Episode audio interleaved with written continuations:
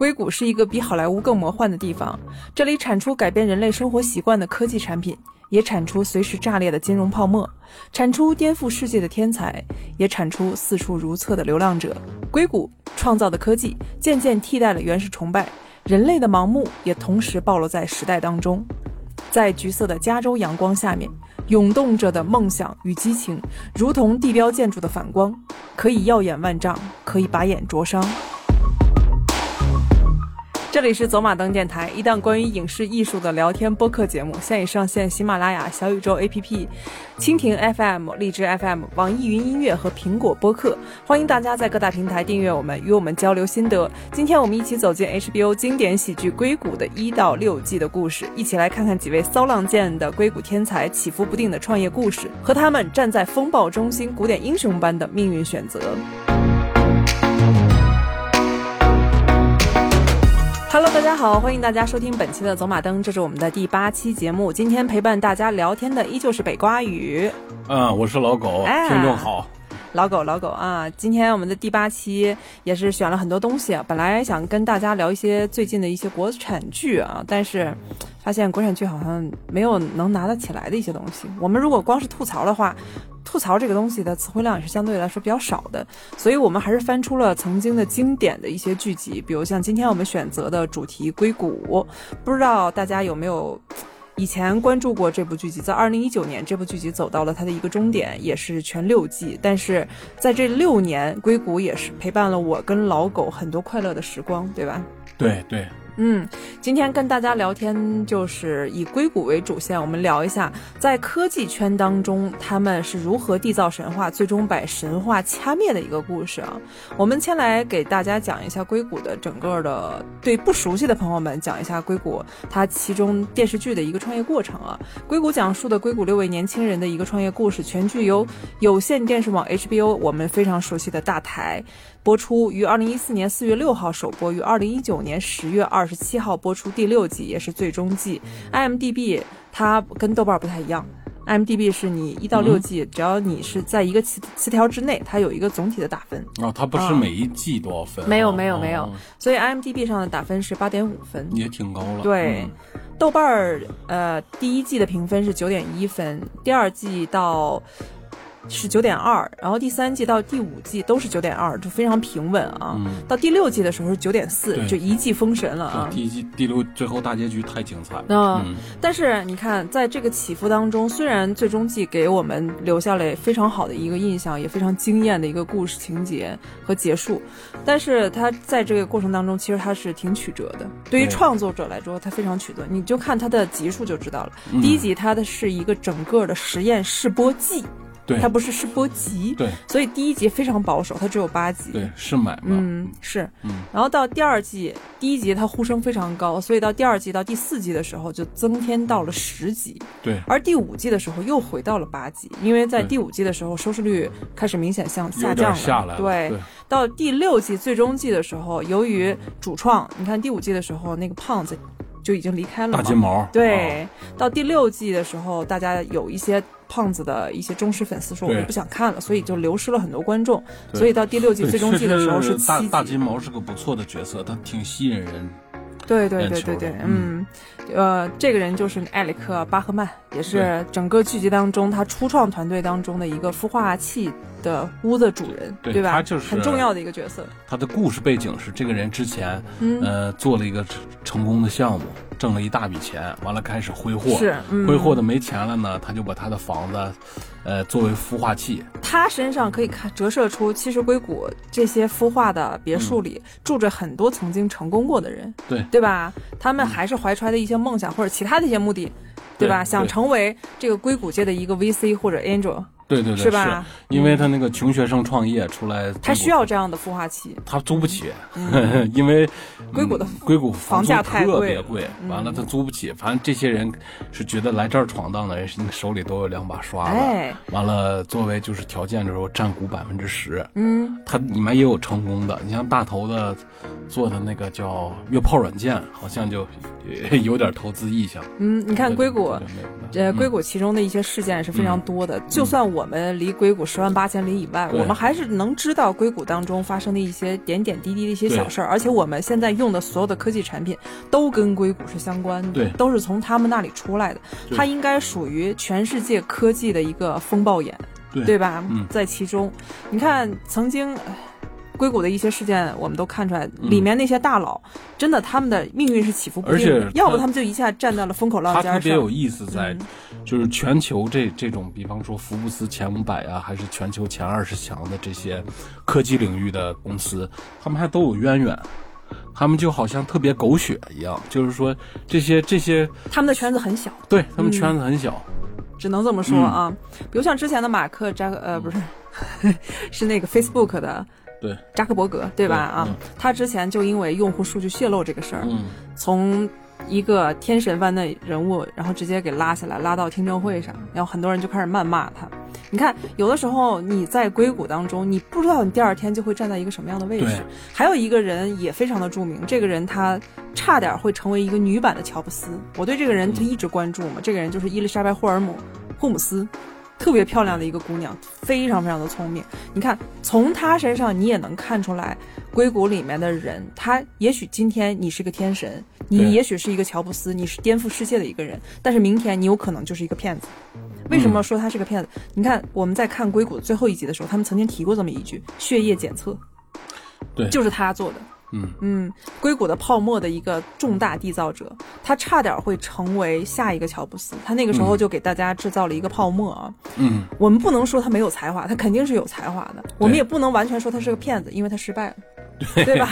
是是的，他那个时候就说，因为他的舅舅曾经的一些遗传病和一些非常奇怪的病症，所以家里没有及时的发现，所以他的初创，他的一个创意就找到那些什么 VC 和 Angel，他就说，我想做一个便携式的血液检测仪，嗯。就小到什么程度？小的就像你一个打火机，哎，比那个打火机还要小，就要像像便携药盒那么大点但是是非常精密的一个健康产品。健康万然后表 no 啊 no no，对对。比那个还小。啊，它的是是什么意思？呢？就说当你身上你感觉出现一些不健康的一些信号的时候，只要让它在你的手指上叭点一下，嗯，挤出一点血来，对，嗯，通过这个血样，它就可以把里面的用户数据，就血样数据、DNA 数据传到全美国甚至全世界最高端的医院当中去解析，然后解析嗯里面的遗传病，解析里面你会出现一些什么样的病症，然后再去医院去预约。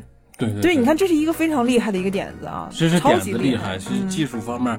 因为咱们现现代医学好多就是给人诊断都是靠的是化验，化验无非就是验血和验便，嗯对这两个。它这个便携式化验，而且你随身就可以带着。对它厉害就是它小型化，完了直接在这儿就能给你就血样里的特征提成成数据，嗯，完了再发到云端，云端是各大医疗公司也好，保险公司也好就知道了，它是有这个特别厉害这个渠道你。看他在二零一四年的时候，把这个创意散播到了硅谷的很多方方面面，而且他的家世也非常厉害，他在政界有很多的一些人脉。这个时候，他吸纳进了默多克，嗯，嗯，对，还吸纳进了当年我们都知道的希拉里、克林顿啊、哦。全都在他的投资人的名单当中，所以他这个团队和他整个这个独角兽公司就一下就特别厉害，成为硅谷差点成为嗯硅谷 number one 的公司，就把差点把贝索斯都给搞下去，你看。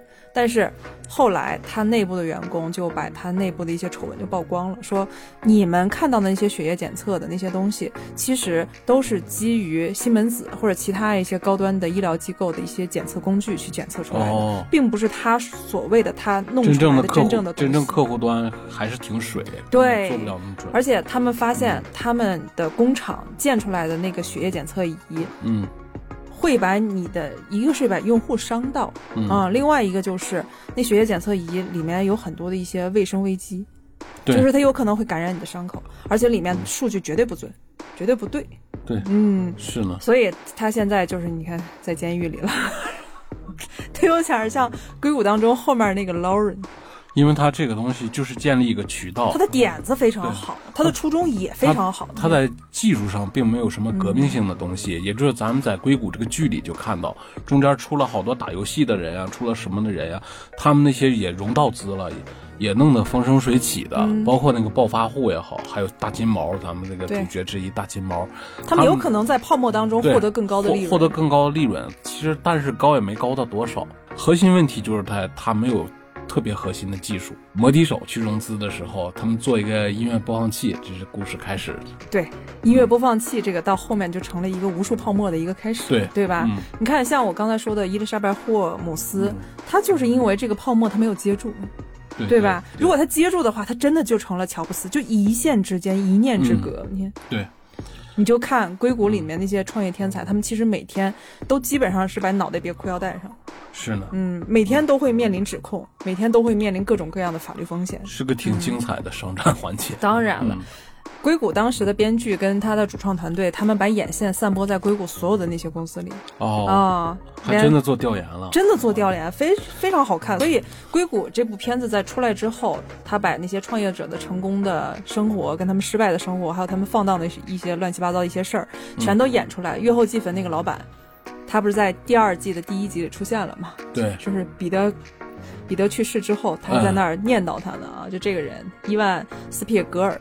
他后来娶了米兰达可儿了，你看，呃，他当时就看过这部剧，就说：“哦天哪，硅谷这部剧简直是一部纪录片，嗯、太真实了。对你因为咱们看的时候，它的那个戏剧感就不是太强。对对，就这个片子给我们的感觉，嗯，它一方面是真实，另外一方面它又是有一些悲剧色彩，嗯，还有一方面它又保持了喜剧当中的很重要的一些元素，就自我吐槽和自黑。是小品、小桥段、喜剧化，但总体的话，它还是挺悲怆的。对我们现在如果是去聊硅谷当中的一些情节的话，肯定让那些没有看过或者看过，你想时间都过了这么久了嘛，很多人会对它的情节比较弱化，印象比较弱。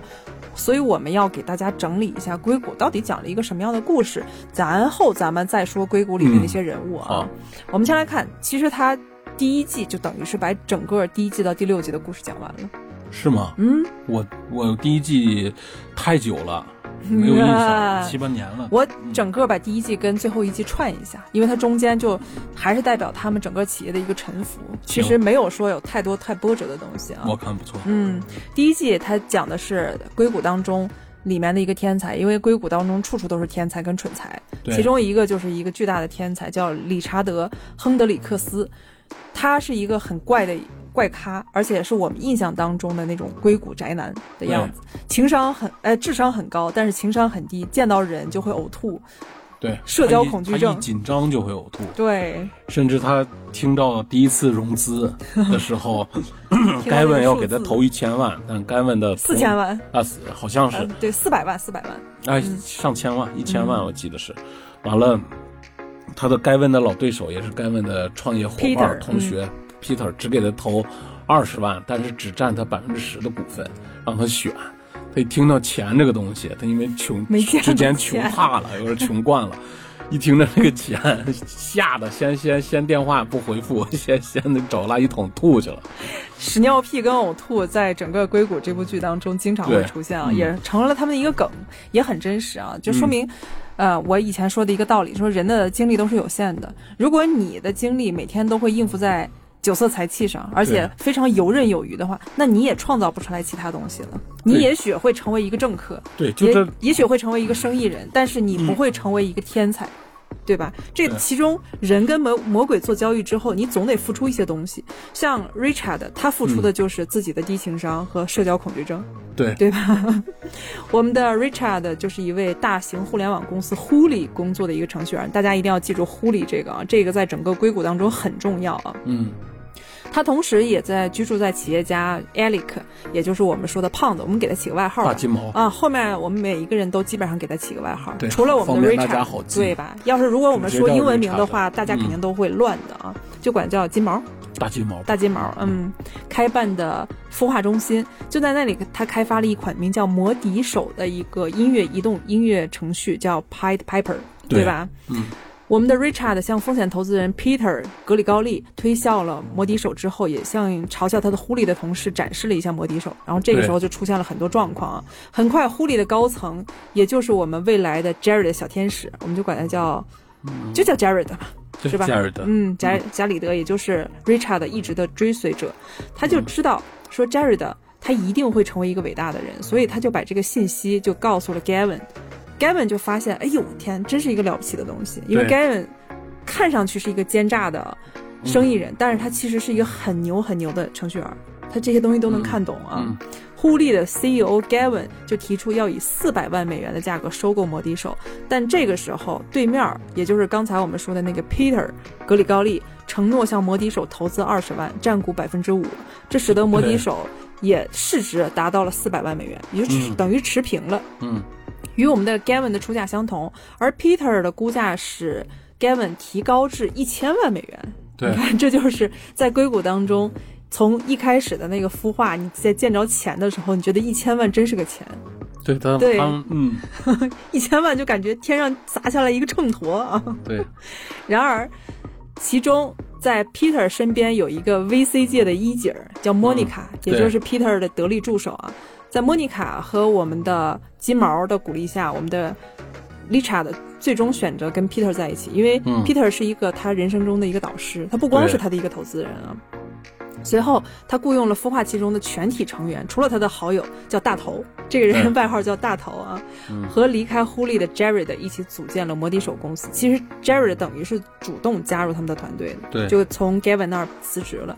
嗯。嗯，但是在这个时候，我们的 Richard 又忘记了，因为他之前在其他的一些平台把自己的这些数据传上去了，对。导致呼利知道他所有的摩笛手的数据，他们用逆向工程又压缩出来一个另外一个产品嗯，和一个核动力。叫。核动力，对对对，嗯。这个时候就对我们的摩笛手这个团队其实非常不安的。跑分好像能跑到二点八是二点九，对对对。这个平台当中，除了刚才我们说的 Jared 和嗯。Richard，、还有 Monica，Monica 其实也才在其中啊，还有一个加拿大人，还有一个巴基斯坦人，撒旦，对，他是信奉撒旦教的啊，还有一个巴基斯坦人，这两个人相爱相嗯 相爱相杀。巴基是那个美队的好基友。那也行，就管他叫巴基吧，这样的好记。这两个人在整个剧当中非常非常的重要，尤其是那个加拿大人叫 Gilfield 啊，嗯大家可能记不住他的名字，就这样的管他叫巴基呃加拿大人撒旦吧，撒旦。好记记。嗯撒旦有点难听，天！嗯，还是叫加拿大人吧格本来就挺黑黑暗的，但是他最终做的那些事儿全都是非常光明的、哎，啊，他那个角色设计的真有意思。对吧？嗯，这些人他们慢慢慢慢在去展示摩的手的过程当中，就他们有一个发布会，每年硅谷都有一个发布会，能让那些初创团队有自己展示的一个机会。不管你这个初创团队有多么雷，好像底下的人都会去看。以新项目的一种竞技平台，比赛获得融资的一个渠道吧。对，嗯这就是一个小比赛嘛啊，他其实你得到的奖品并不多，嗯奖金也并不多，但是你有一个展示的平台，曝光度能让其他底下的那些 VC 能看到你啊。其实来那儿的所有嘉宾其实都是投投融圈的。嗯，结果那个时候，呼里就发布了他们的逆向工程做出来的，就逆向摩的手做出来的嗯他们刚才的核核动动力导致摩的手他们很囧。他们说完了，我们这次完了。他们在酒店里就开始去研究，到底我们的东西应该怎么办。这个时候，他们就想到了一个太搞笑的一个东西这个剧情特别曲折的。记得是他们刚开始比赛的时候，呃，大金毛说完了，这个评委的老婆我睡过，还被他赶出来了。那天他认得我，完了后来大金毛上去刚讲话的，果然那个评委上来不说，摁倒了就要揍他。结果呢，这个评委不是揍了他了吗？评委组说为了补偿你们，让你们直接进决赛。但是补偿了也等于是没用，让你们进决赛，给你们好的酒店，给你们升级你的酒店，对，但是他们也拿不出东西来，因为狐狸已经出自己的核动力了。人家二点八到二点九的评分，哎大家伙伴们都说完了，咱们输了。大金毛不甘心说，这是我被人揍了才换来的机会，我不认输是而且。我不能去性贿赂所有的评委。就就算我给那个八百个观众每个人都打下飞机，我也把这个事儿搞定了。完了，这个时候巴基老一个很师说了淫，荡的一个话题。对 对，他们按说咱们一般人吧，说到这种话题，大家开个荤玩笑也就过去了。嗯，但是不，这些理科生在一起就把这个事儿哎讨论下去了。巴基老说八百个人，那咱们只有五个人是吧？当时只有五个人，那怎么办到呢？他们就开始用算法去对算如何让第一时间把八百个人都完了，开始伺候好说。是一个人可以两个，后来说如果是水平都齐的话，可以做四个。四个完了，后来那是那那只有十分钟的演讲时间，四个完了这么一出还是不够，再怎么办呢？完了他们就开始又做板书啊，又做什么，又带了好多算法，又有几何，又有物理在里头，算的 特别细啊。在这个的的时候，咱们的经验咱们这个理查德突然突然给了他灵感了，嗯也就是那那一下的迸发，造就了他这个产品脱颖而出，就是它的分布式运算的压缩方法。嗯，所以 Richard 连夜改了摩笛手的核心和算法，砍掉之前设计当中的多个扩展功能，就是没用的那些东西。在第二天的比赛当中，以破纪录的压缩成绩得了冠军。就那个算法他那个跑分是五分多，他他好像已经超越了他们之前所有认知的那个分数。呃你我记得有个评委问他，你觉得你的你的你的东西是多少分？他说我可能是能做到二点七、二点八吧。他说不可能，哎啊不是，他说能做三点几。嗯，人家说不可能，业界现在最好的记录也就是二点二点五。对，已经到达天花板了。你完了，他结果他谦虚了，他做嗯做出来分儿特别高，五六分好像评分是七八分儿，反正就特别高，特别吓人嗯，就嗯这个业界从来没有出现这么高的跑分。那个结果出来以后，他自己都不信，他他自己还在那儿抱歉，我是不是出错了？所有团队人紧张，是不是出 bug 了？不可能有这么高的分儿，压缩比不可能这么大，嗯肯定是有损压缩了，把文件损坏了。后来他最后验证了一下，文件跑了一下验证，一点都无损，而且嗯完全没有问题，是一个颠覆性的产品。极低的码率，完了带出来的那个内容内容呢，就是四 K 的直播，好像是、嗯。当时是什么情况，反正是特别哎呀，太厉害了！在这个过程当中，等于他们这个初创团队成功了，他们遇到了很多优秀的一些投资人，他们的初创团队市值不断的在提升，后面又不断的提升，他们就不断的又再被拉下来，拉下来之后，他们又创造了摩的币，对吧？这个摩的币在市场当中还煞有介事的出现过啊，但是现在估计是没了，就有点像堪比特币。你看，哎，真的是出现过，有那么一段时间，就硅谷那那些人专门玩的嘛，就是因为这个电视剧他们出现过。哦，有那么一段时间是因为这个电视剧，对对对对，就等于是一个电视剧彩蛋，给大家玩一玩。结果买事实彩买彩票了啊！事实有那么一段时间，就是摩的币有那么一段时间还挺高的，然后后面就主动给撤掉了，对，因为这个 有点危险。对，太危险。嗯因为你不是现在，你现在比如说狗狗币吧，狗狗币它是那个呃伊隆马斯克做的，他自己还大量持有，嗯所以大家觉得他这个可能不太玩笑，是所以有的人还敢买点儿。我们再看这个初创团队，他们在这些沉浮当中经历了第一季到第五季啊，他们这个公司就越做越大，越做越大，到最后他们的 Pi Piper 嗯，就已经成为一个非常牛的网络。而这个过程当中，他们其实一直秉持的一个理念，嗯，这个理念一直贯穿整个硅谷的剧集当中，就是 New Internet，哦，新互联网改变世界，对，就是民主的。保护用户隐私的，用户可以自己持有自己用户数据的新型互联网，不被任何垄断机构、财阀所控制的新型去中互联网。心化嘛。对，嗯但是，哎呀，这个出了出现一些问题，一手打造的一个发散压缩算法，你看到最后他们这个压缩算法已经非常牛了。而我们的撒旦教崇拜者，也就加拿大人 Gilfield 啊，他又创造了一个 AI 叫安东之子，一个非常撒旦的一个名字啊。对，安东之子这个 AI 老损了，嗯是因为他的最好的朋友，也是他最烦的人，就巴基佬。巴基佬完了跟那个 Dinesh 那个巴基特别喜欢他，同时也是巴基最好的相爱相杀，两个人。呃，甚至什么时候都愿意坐在他旁边，偷偷买他家附近的房子，跟他做邻居。他就为了去让自己跟对方聊天儿，你知道因为那个巴基斯坦人老骚扰他。第一季最 第一季最逗的时候，他跟那个呃撒旦，他俩不是好基友吗？他俩嗯最好的朋友啊，但是他俩又是那种平时谁也想压谁一下，完了就说比谁先找到女朋友，结果对撒旦来说是很轻松的事儿，他就不服了，他后来找到一个还挺看上去还不错，大家都挺羡慕的，完了他就客厅腾给他，也让让他搞对象用，结果结果他最后发现。怎么也不行，最后他发现他只能看到那个撒旦的代码，他才能跟姑娘搞对象，深入交流、呃，啊。深入交流啊，不能说了，特别逗这个。然后第二天更生气的一点是，他又发现我们的撒旦 Gilfield，他身边有无数的女伴儿，想有什么样就有什么样，把他气的。而且两个人还有几点挺有意思的，因为 Gilfield 是加拿大人，对。啊，撒旦是加拿大人，而加拿大人来到美国，他完全没有把这个签证、护照、乱七八糟这些东西当回事儿。说他是非法移民，其实他就是当时来的工签可能到期了，但是他没有把这个当回事儿。为什么说大家知道这件事儿怎么引出来呢？是因为那个时候 Jared 也是曾经 Gavin 的手底下的那个助手，Jared 他是主创主动来的嘛？Jared 是他们的首席运营官，Jared 在给他们整理他们未来需要的财政方面的人员方面的一些东西的时候，发现，哎，我们如果开工资的话。为什么我们这个团队里有一个非法移民？当时巴基斯坦人就立马紧张了。哎，我不是啊，我不是啊，我几年前就是正式身份了。然后谁都不说话了。突然就看到那个加拿大人，哦，我好像一直没去报道。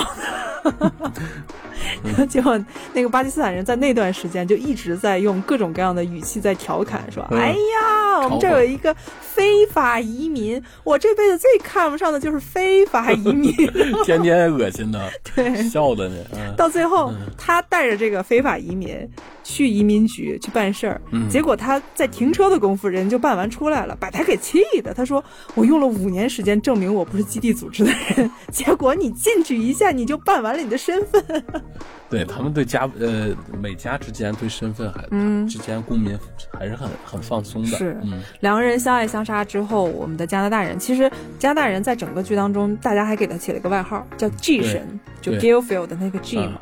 因为他每次都能创造出更厉害的一些东西他而且他能看到他是真正的代码高手对他能看到代码当中的问题他是第一个呢时间能发现的。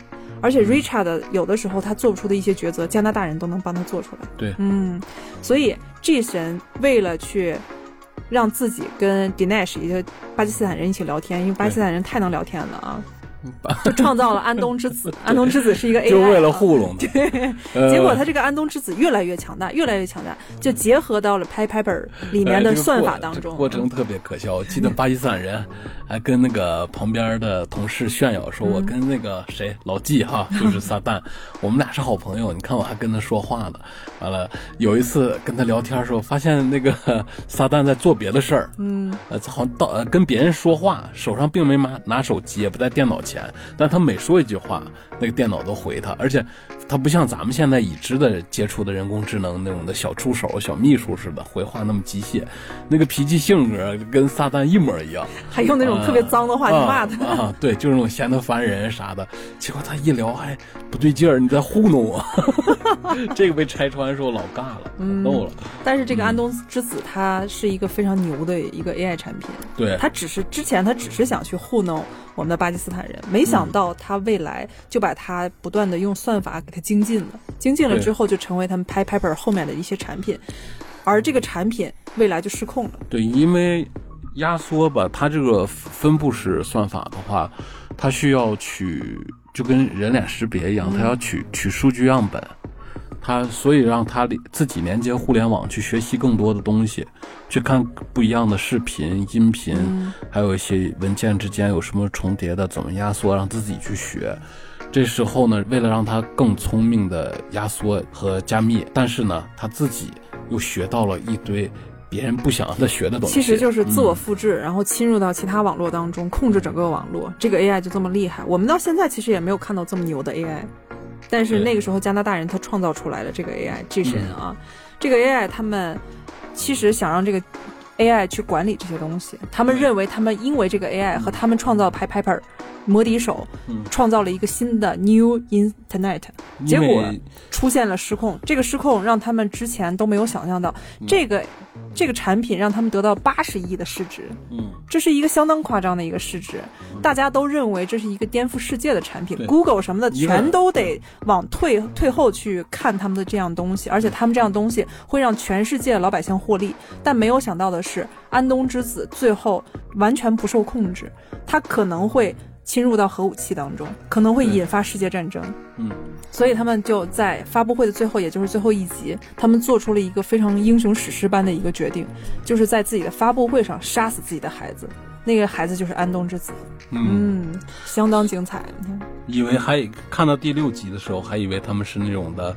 呃，那种大结局就是发大财啦，哎，跟我们以前看的港剧。对港剧那些时装恩仇剧似的，主角历经劫难，各种失败，他们也是历经各种呃大时代那种的，对，对对对，大时代也好，巨人也好，不是都是那样历历经各种勾心斗角、劫难，他们也是，最后以为他们也要成功了。嗯，这个剧最精彩的就是最后一集收尾，神简直是神了。特别悲怆的，又不能跟所有人说，他们说出去要负法律责任，他们要对投资人负责，他们把自己的东西给毁了。你看，他们这里有一个很重要的一个隐喻，这个隐喻就是像之前他们的魔笛手，我们先给大家讲一个魔笛手的一个故事啊。他的魔笛手为什么由来？魔笛手它是一个，呃，德国的一个神话传说。嗯，也就是说，当年在德国的一个小村庄里一直闹鼠患，对，闹鼠患的时候，大家就一直灭不了这个鼠患，嗯就想出一个办法，说我们认识一个魔笛手。这个魔笛手他是其他地方来的人啊，他能号称把老鼠都引到大海里，我们这个村子里就没有任何鼠患了。对，但是他们也答应魔笛手说给他一大笔钱，嗯魔笛手很高兴就答应了。他吹起他的笛子之后，所有的老鼠真的一个一个跟着他进入到大海当中。对，这个村子从此平静下来。但是摩笛手转向他们要钱的时候，村民跟他们里面的市长，大家都嗯，我们就已经开始赖账了，说我们嗯没有跟你说过这个，你不就是吹吹笛子，然后弹奏一些音乐吗？魔笛手这个时候就说，你们会后悔的，你们会失去你们的孩子的。在第二天，所有的家庭都发现自己的孩子不见了。嗯。嗯，因为摩笛手他报复了所有的村民和市民，然后他们就说：“哎，我的孩子哪儿去了？所有的孩子都不见了，一百三十个孩子嘛。嗯，”摩笛手有人就说，是好像是摩笛手他吹笛子的时候，半夜孩子们都跟他走了，哦，进海里了，哦对对对，你看这里面有几个元素，一个是孩子，一个是老鼠，另外一个就是摩笛手。嗯。而整个硅谷从第一季到最后一季，它这三样元素也出现了。对，就是魔笛手一开始，Richard 在说魔笛手的时候说我们要做一个引领世界的一样东西，也就是说引领未来，未来就是代表孩子，嗯，孩子就是未来，对，对吧？但是他最后当他们杀死安东之子的时候，这个 AI 的时候，AI 都释放出来了很多很低微的一些音波，对吧？嗯一些它它是啥？它是要要用一个有 bug 的版本，嗯，来盖掉他们的正式能用的版本。就。对这个 bug 版本，它发出了一种音波，对，它这个是它不是卖的是终端机嘛，就是手机，它让每个人的手机运行到这个新版本的时候，会发呃扬声器发生一种特别人耳收收不到的一个低频的音频，狗都收狗都收不到，但是只有小老鼠能收到。这样的话，他们发布会就等于失败，会成为一个特别大的丑闻新闻。就他们没有想到老鼠会是对会出现，但是那个时候老鼠就涌进了市就市场当中和所有的那些大厦当中对，造成了很大的恐慌。而老鼠这个隐喻呢，在欧美人当中就是霍乱、死亡，对吧？这就代表的是一个终结你看，它从嗯一开始的引领到最后老鼠，它整个故事都跟魔笛手这个传说是有关系的。对他这、他这个一出现这个事儿，他就不能运营了，嗯他首首首首天的运营就失败了。嗯，他失败以后，那他就只能破产了，所以他也就成功的杀掉了他亲手孵化出来的项目。对，嗯一开始我们其实，在看的时候，我们也在内心纠结，说当我们站在 Richard 的这个位置当中，我们愿不愿意亲手杀掉这个八十亿的巨兽？你哎呀当时说你有点不舍得。但是我们看到最后，我们发现真的是应该这么做。我们当时会想，我们为了自己的孩子，为了自己孩子未来能接受更好的教育和更好的生活，我们要接受这一切。就我们有点像那个 Dinesh，也就是巴基斯坦人，我们的发财机会到了，人之常情这么大的一个财富，对吧？你站在正义的角度，你你说说说大话，你肯定是轻而易举的。嗯但是真的，你经过七八年的日日夜夜的奋战，又经历过那么多那么多事儿，最后把项目做成了，但是项目会给人类带来危险。嗯，也就是说，你的孩子未来他也许还没有到接受更好的教育的时候，他就遭遇到了核武器，因为这个安东有可能会侵入到核武器当中，把世界搞乱，对吧？对这个其实比那个还要危险。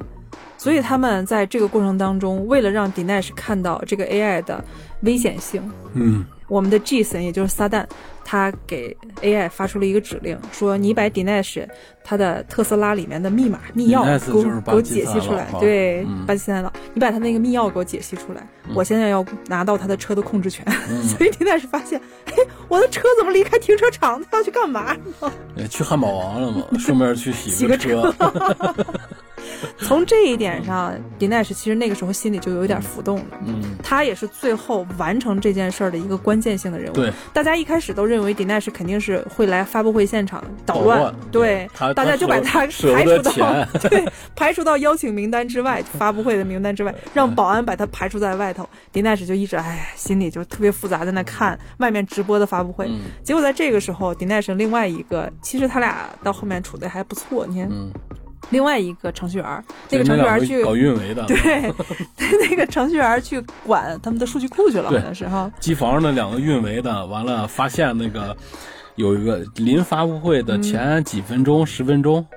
有一个怎么有一个哎错误不是10分版本。小一个钟头吧，嗯。有一个有个新版本提交了上来，呃，完了俩人说，那我们是维持正式版呢，还是让这个新版本发布？我们当当然要把正式版正确的那个版本发布上去，对啊然后两个人喝口咖啡，然后就把这个事儿办了，办了给他们谁打电话也不接，完了这时候就看出来，嗯，拦截他电话的意图其实就已经是 AI 在做了，是。嗯，其实这个时候大家还没有完全看出来 AI 在做拦截他们的电话，对。但是到最后你就可以看出有一点，那个 AI 非常危险。对，他们在找到 Dinesh 的时候说，Dinesh，我们上传了你们之前有一个旧错误的版本，我们上传的是旧版正确的版本。Dinesh 嗯当时就急了，他就说我马上要去房顶、屋顶去修正这个版本。对 去修正的时候，他肯定会给 Gilfield，也就是加拿大人打电话。对，加拿大人在听到他的电话的时候，他之前发的所有的那些微信、发发发发信息都是乱的。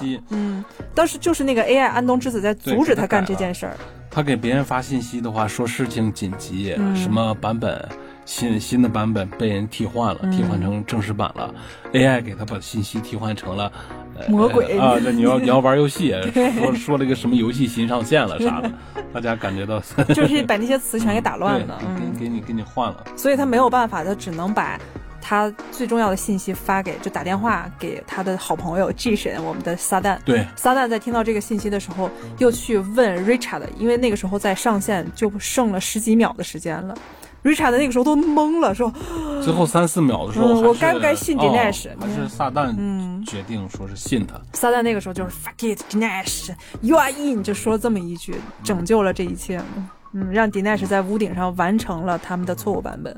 对，嗯，这点哇，你能看出来这几个人其实特别古典，嗯。特别的像那古典英雄哈，对非常的理想主义。你别看一个人说我是信奉撒旦的，我不相信人类，然后那个人说我对人类很失望，怎么怎么地。对。但是他们到最后，他们是深藏功与名去拯救人类。对啊，他嗯。最后你说没捞到钱，你你失去了自己的心血，没换到钱，而且还会被大家骂，他们被大家最终的骂。命运其实就像刚才我说的那个伊丽莎白似的，对，你们肯定是个骗子。啊！只觉得他们是傻叉，对骗子。骗子，嗯，不觉得他们是英雄，这个是特别难。是，嗯哎呀，在这个故事当中，我们能看出来，高智商的那些人，他们在做出一些抉择的时候，是嗯一般人无法理解的。而且他们这个细心很重要。如果不是那个 Richard，就是他的女的投资人叫莫妮卡，对，莫妮卡，给他送了一个特别无聊，就是之前因为 Richard 给他发了个信息，那个信息可能是不太礼貌啊。这也是跟 Richard 的个人习惯有关系。Richard 是特别受不了，他在发信息的时候一定要是点儿点儿点儿，就是一定要有三个空格，你知道吗？呃四个点儿，他是四个点儿对四个点儿，但是他之前又受不了其他人在编写程序的时候有用空格键，就是咱们用代码编辑器编编的时候回行，嗯，回行第二行如果是是上一级的子级关系，像 div 标签儿，他们说的简单一点的东西，p 标签儿如果属于 div 标签下面的，咱们是不是要在下面一行要空开一段儿，对吧？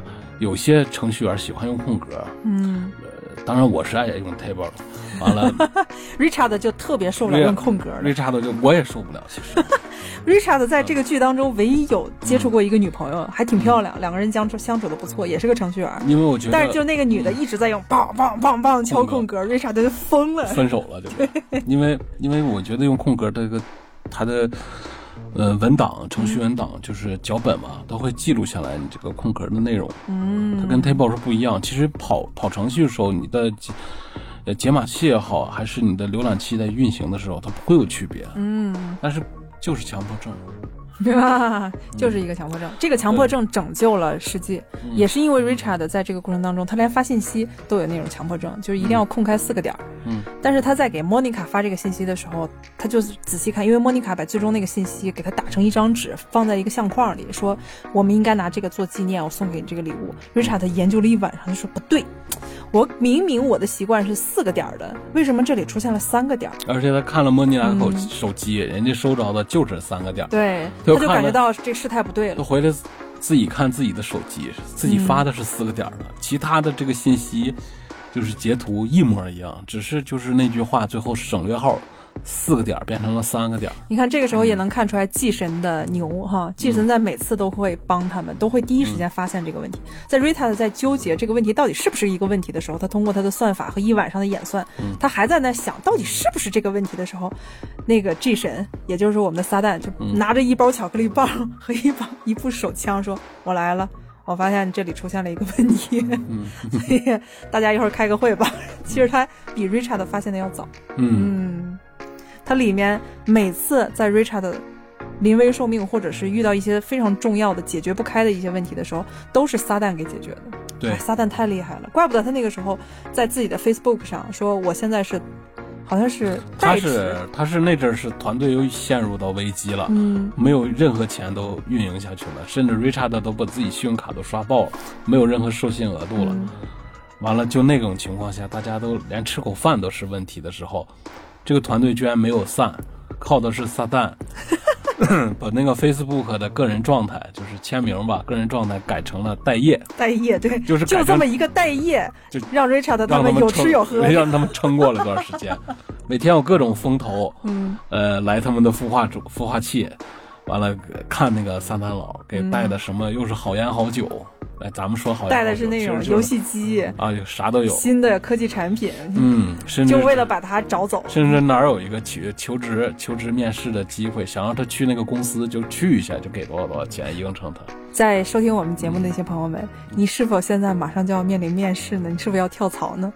去看看我们说的那个撒旦 Gilfield，他太牛了。你在看到他的时候，你会想拿一个枪自杀。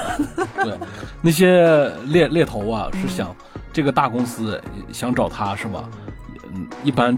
找他这个面试机会很难，不是说他争取面试机会很难，就是让他来。大家在抢他，让他来面试一下太难。所以说，这个猎头公司愿意自己出点钱让他去。你你去不去那儿上班无所谓，你去面试一下我就给你钱，显得我这个猎头公司有有门道，能给你找来这样人。他那那阵儿每天那个巴基巴基斯坦佬一推开门，一地的礼物，一看都是好东西，那阵儿的心里特别不平衡了。那个时候就。能看出来，他是一个大家都在争抢的一个神级的人物，但是他却愿意在 Richard 的背后一直默默的给他做很多很多的事情。很怪啊！哦，对，要说很多神，他都不是说真正想当一个顶尖大佬了，他们那种加班都已经不是九九六了，那个太疯狂了，累的每天。他你看，像那个时候他们的服务器出现问题的时候，他因为丢了眼镜，戴了一双猫眼的那个，他是解决办法，把所有的服务器都修好了。对，他是解决办法型的工程师，像。巴基斯坦老师可能是一个好的执行者，是某方面的全站代码高手，但也是一个很厉害的人。对，但是那个。撒旦是厉害在哪儿呢？撒撒旦是，你说你说你要做啥的时候，他他能联想到你的设计结构会出什么问题，是一个嗯，你完全无法琢磨的人，怪不得他信撒旦教呢。就是你还没这个代码的时候，你告诉我要怎么弄的时候，他都能告诉你这个你这个结构，你这你这个结构会有什么问题。嗯，完了，这或者你遇到什么问题的时候，他就能想到一个解决的桥梁。他就是用智商很高的人，拥有打开一些秘密钥匙的人。他就是拥有无数把钥匙。你跟他说啥，他都能想到。但是他唯一一点就是，我不想跟你们这些人去混。就是你跟我说一些什么酒色财气一些东西，我看不上。这人他说话话很少，对，没有礼貌啊。再再牛的人，Gavin 在他面前，Gavin 拿他一点办法都没有。对，其他的那些大佬在他面前都是浮云，他只是默默，他也没有说 Richard，我把你当成一个英雄，也不去谷歌，也不去哪儿。对我只是觉得，哎，我现在待在这很舒服，对 你不要打扰我。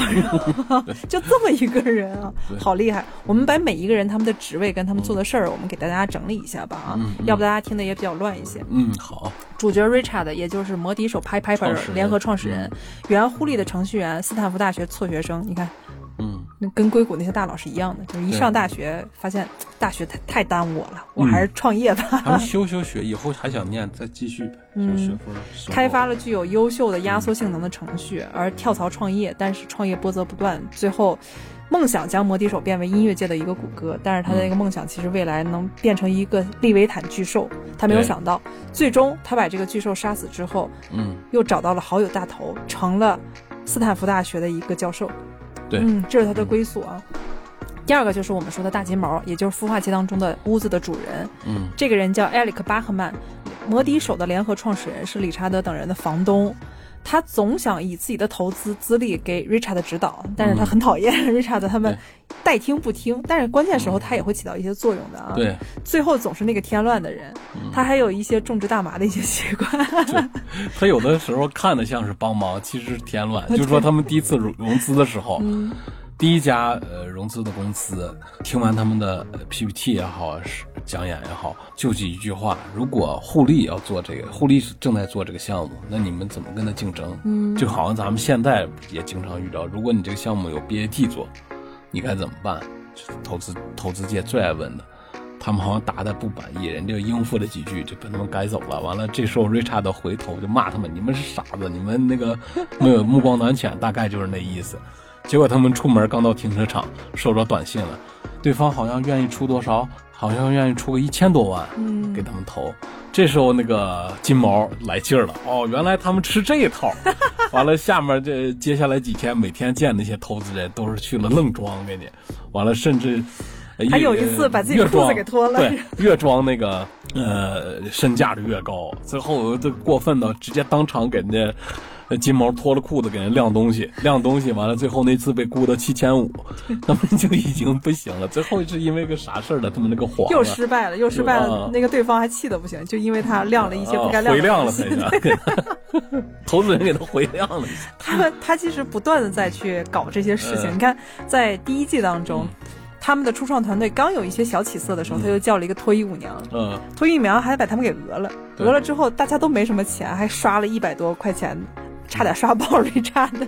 对到第二次的时候，他又放出那些假消息，说我们这个市值多高庆。祝他们好像拿上那二十万的融资了。对，但是这个时候他们其实还没有完全拿下 Pi Piper 这个名字的版权，因为对这个版权还在一个农业农场主的手里，他们想把这个买下来。那农场主说：“Richard，你这个混蛋，你竟然骗了我！你们市值这么高，你竟然换我用一千块钱买我的名字，你休想！”然后 你看，这就是第二次，在最后他就不断的在这个麻烦当中，但是也可以看出来，他在关键时候也是帮 Richard 的。嗯比如像 Richard 那个时候雇了一个小男孩儿，这小男孩儿也是个小天才，但是他那人不坏，就是不着调。对，但是这个小男孩必须得吃一种，就是孩子之间才能开出来那种药，才能让自己的注意力专注，才能去写那个代码，是不是多动症啊？有点像那种东西啊，就有点像那种理药片儿那样的东西啊。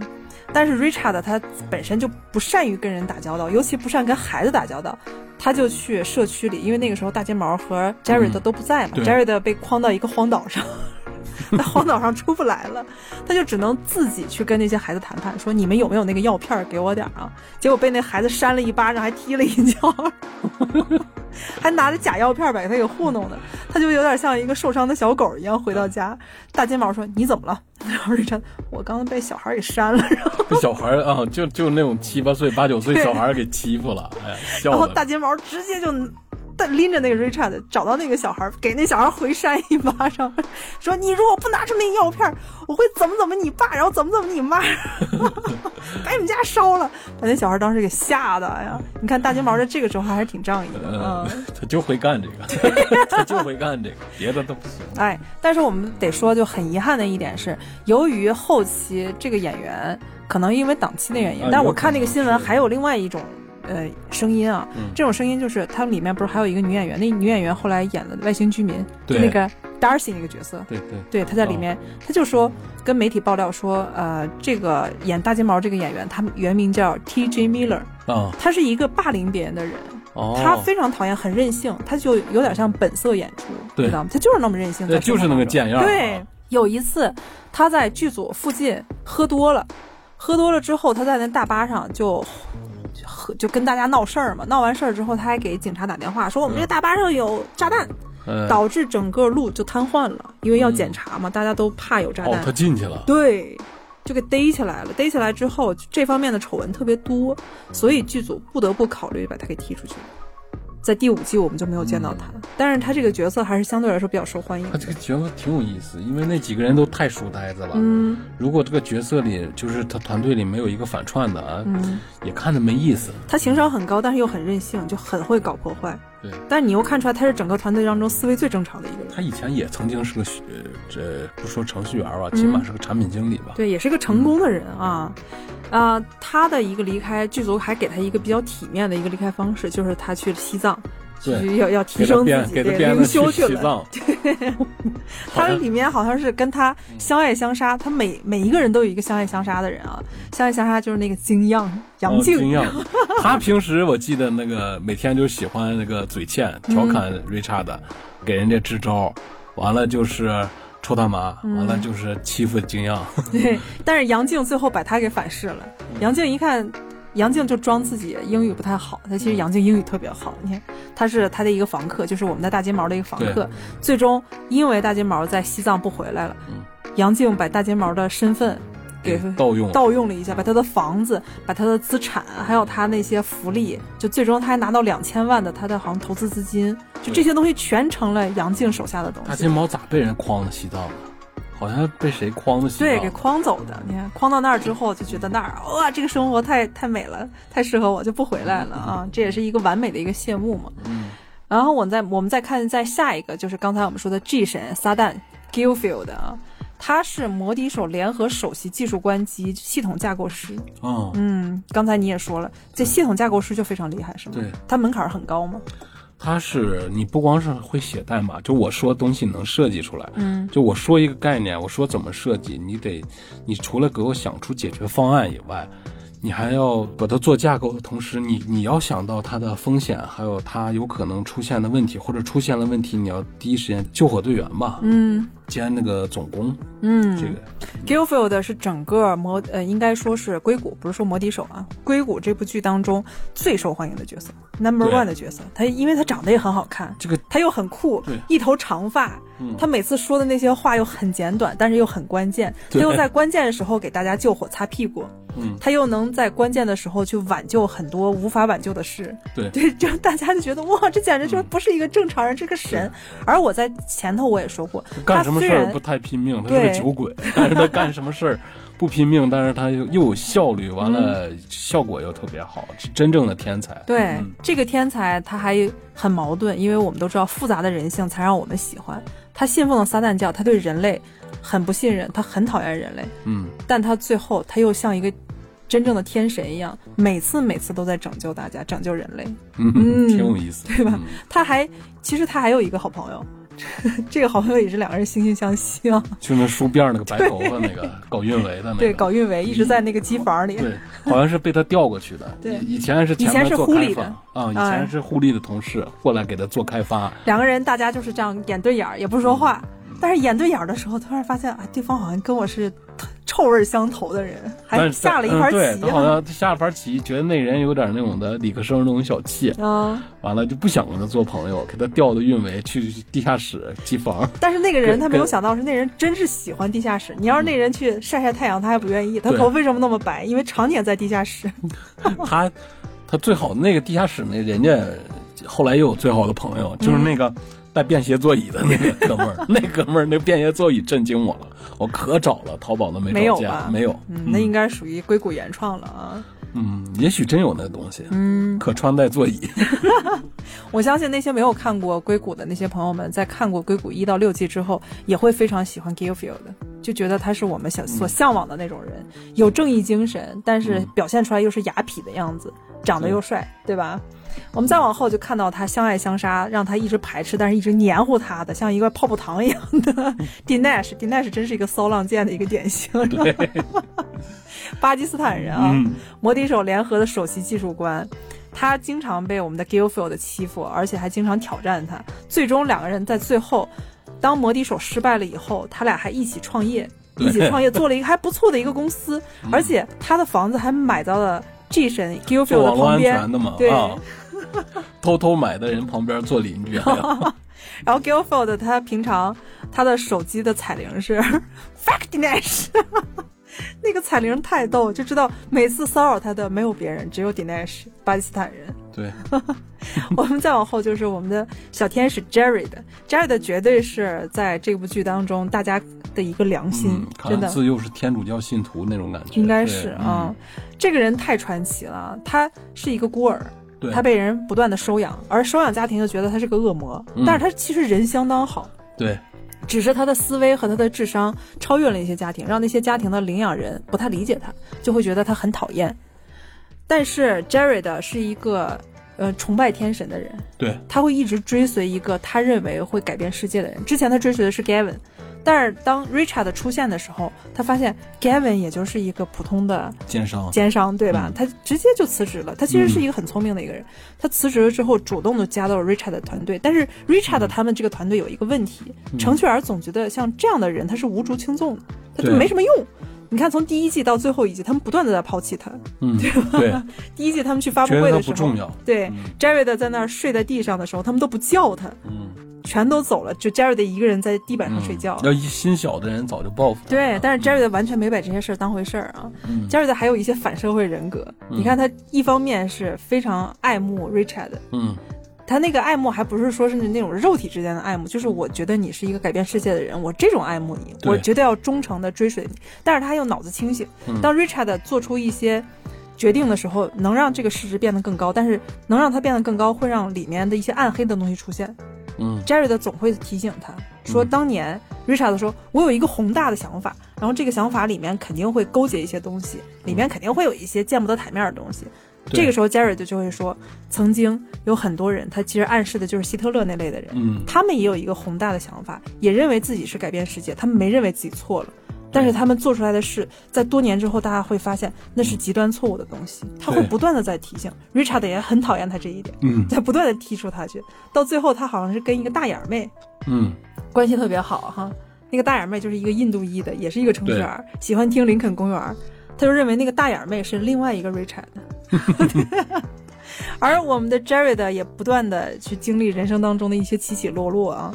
但是他是摩迪手首席的财政运营官和运营总监，嗯，他很重要。我记得有那么一集是 Richard 又把那个 Jared 给踢出去了，嗯踢出去之后，他们很多的一些乱七八糟的私事儿就没人去做，对比如像他们给一家非常著名的药企把服务器要搬到那儿去，给他们嗯做那个数据运算和保保管，嗯结果几个傻子，你这几个人谁都不会管后勤的事儿，他们在运这些服务器的时候，嗯没人去说把那个卡车的门儿去关一下。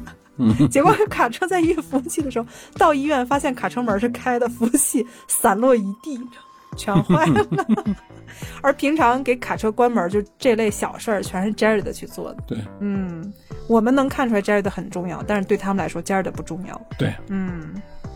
而最后，Richard 在想要杀死他们的摩笛手的时候，Jared 也是坚决的就站在我说说我支持你。你看这样的人多难得。你啥决定我都支持嗯而且他还很悲惨，他这个悲惨就是，当他发现自己的亲生父母的时候，在都嗯这么大岁数之后，才发现、哦，我是有亲生父母的啊，走到亲生父母了，啊 那段太悲凉。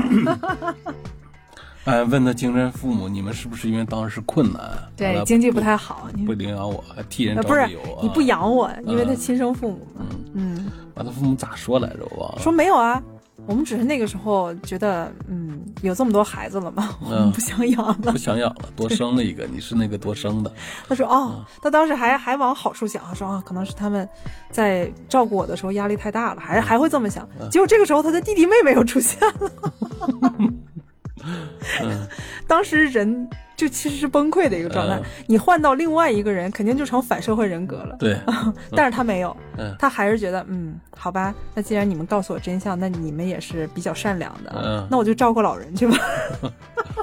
最终成了硅谷附近的一个老人院的负责人，护理嗯，嗯护理，嗯，也等于是一个其实属于那种的免费的，志愿者，嗯，就这类的人，因为他想从老人身上找到一些亲情和温情，嗯，好可怜的结果结果老人没有一个人买他账的，还 经常打他，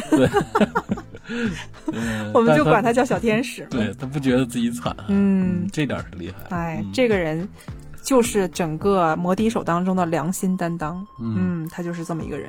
他的后面还有一个很奇怪的一个程序 bug，这个 bug 就是大头。嗯，大头的原名叫 Narson 比格海蒂，他其实出身很好，他爸是一个牙医对，而且家里很有钱。他之前为什么说他是一个程序 bug 呢？嗯大头其实什么都没做，但是他能获得很多很多从外界到来的一些礼物。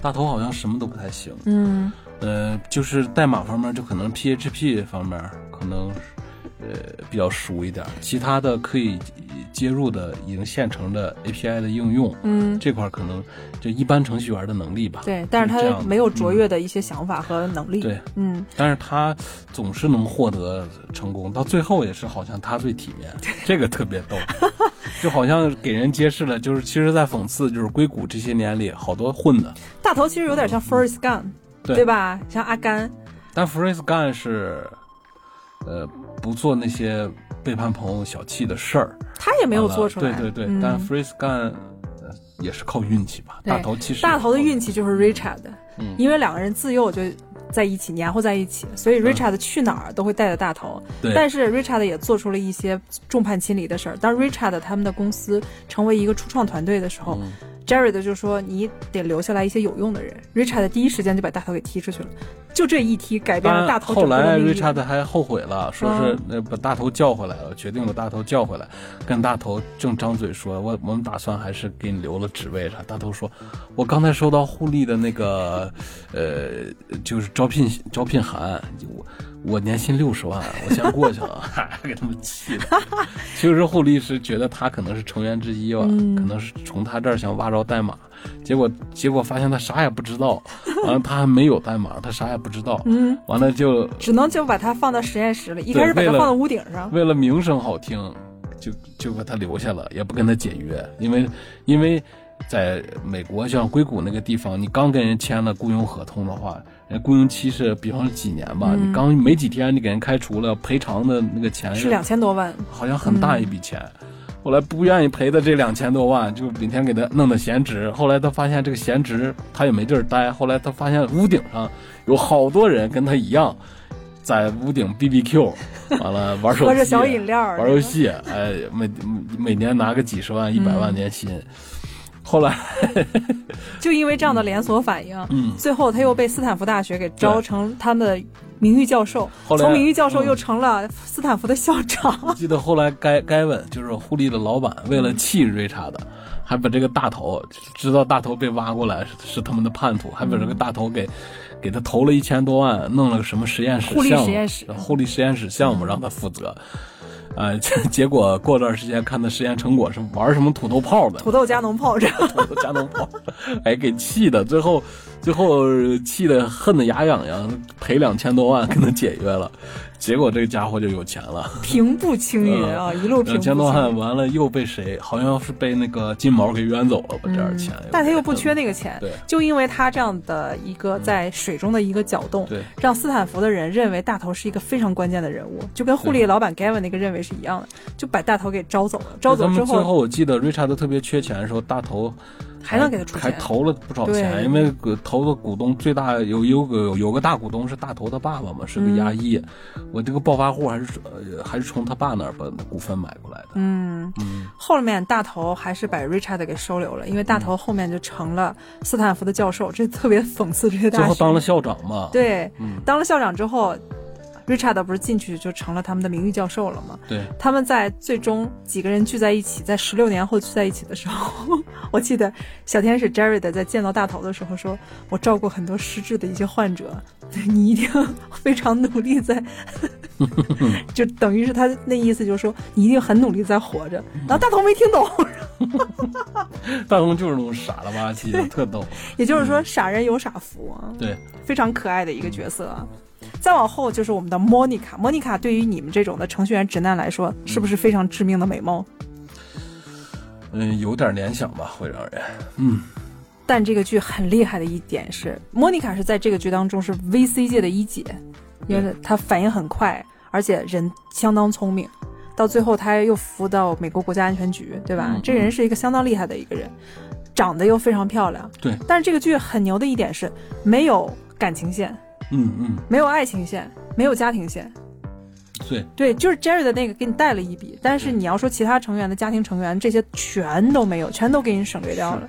因为嗯，国内的好多圣诞节，包括 IT 啊，包括中关村的这些，咱们都看了，他的感情戏路占百分之九十五，嗯，基本上国内的所有的剧，嗯，对，除了我们以前看过那些好剧，什么《家有九凤》呀、《大宅门》啊这种好剧啊，剩下的那些剧打着商战、医疗律政对，到最后全是爱情。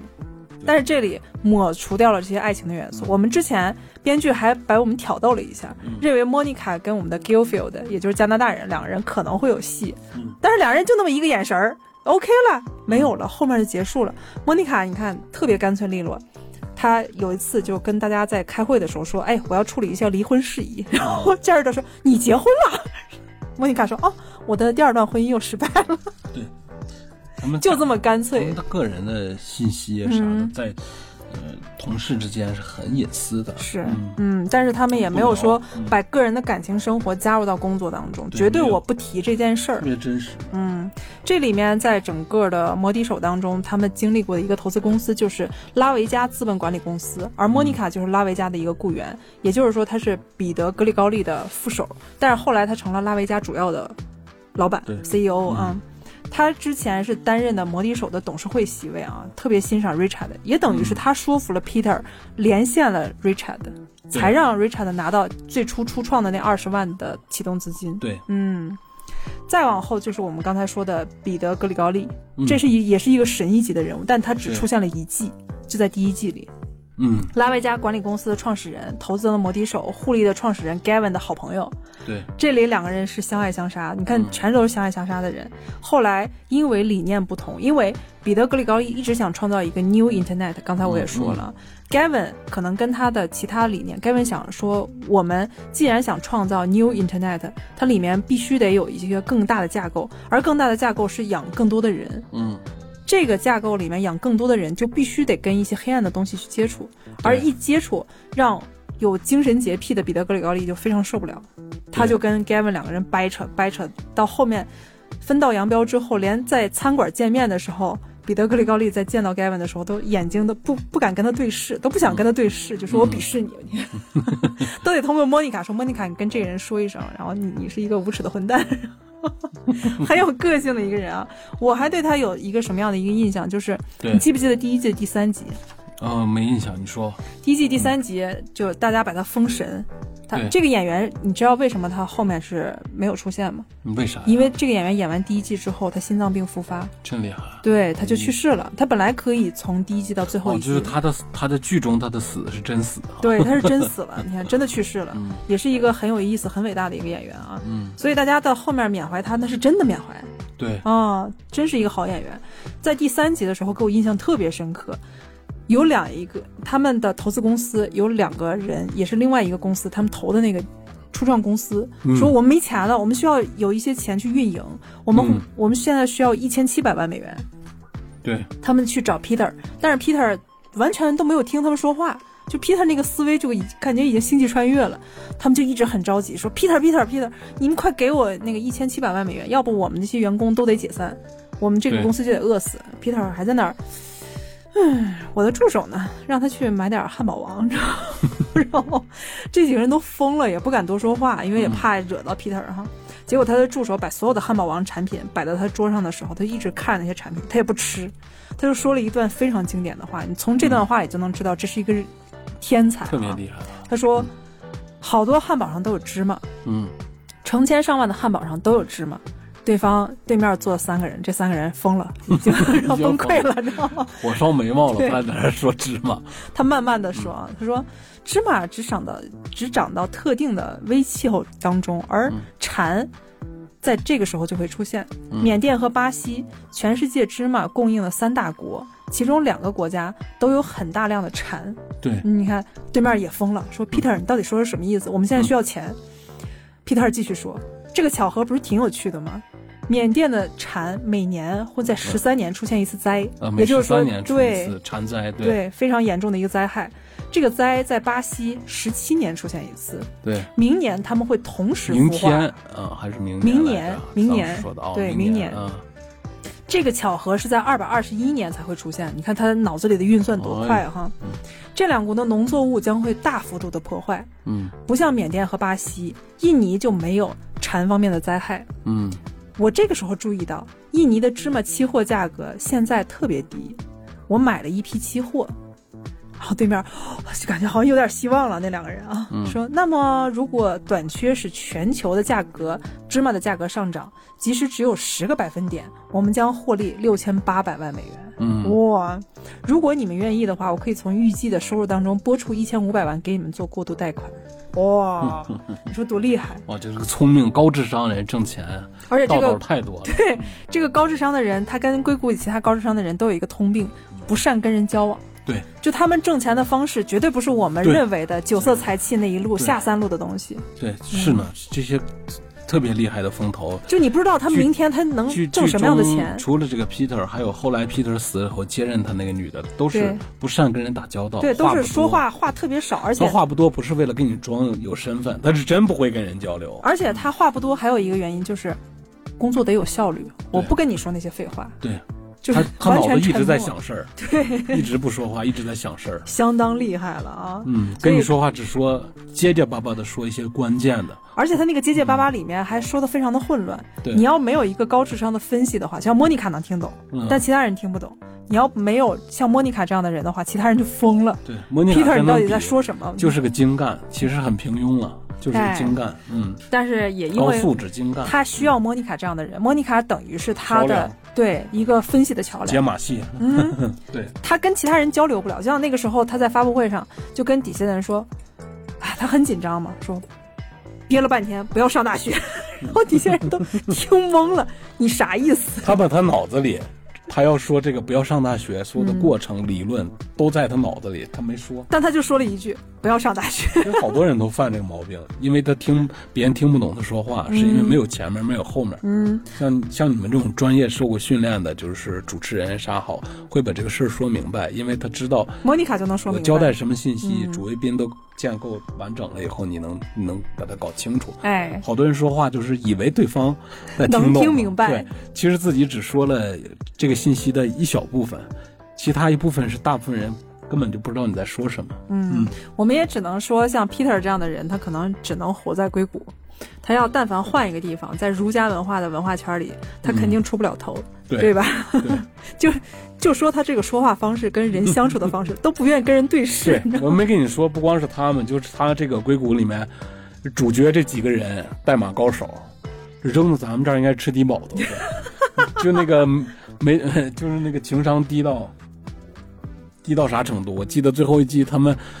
几个创五个创始人，有一个是那个巴基斯坦老说：“我明天我不去了。”那大家真的就没有人给他一个通行证，就真就把他排除到名单之外，对，真的都让都不让一下。都没人问。都到街道上都没法是当个助助手助理。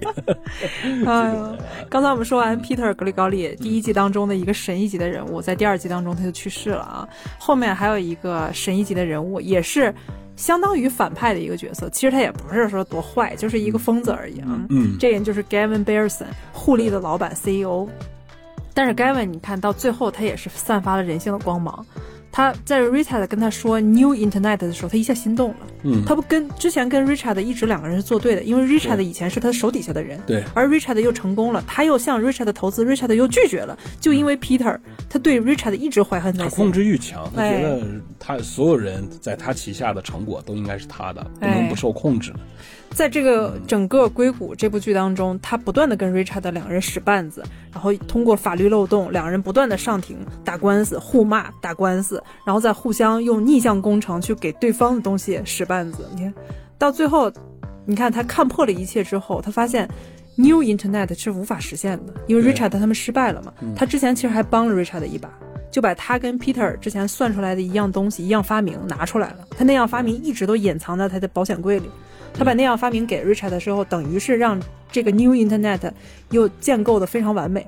对，但是他就等着说，Richard 这个东西可能会改变世界，嗯，你们去干吧，我看我去看。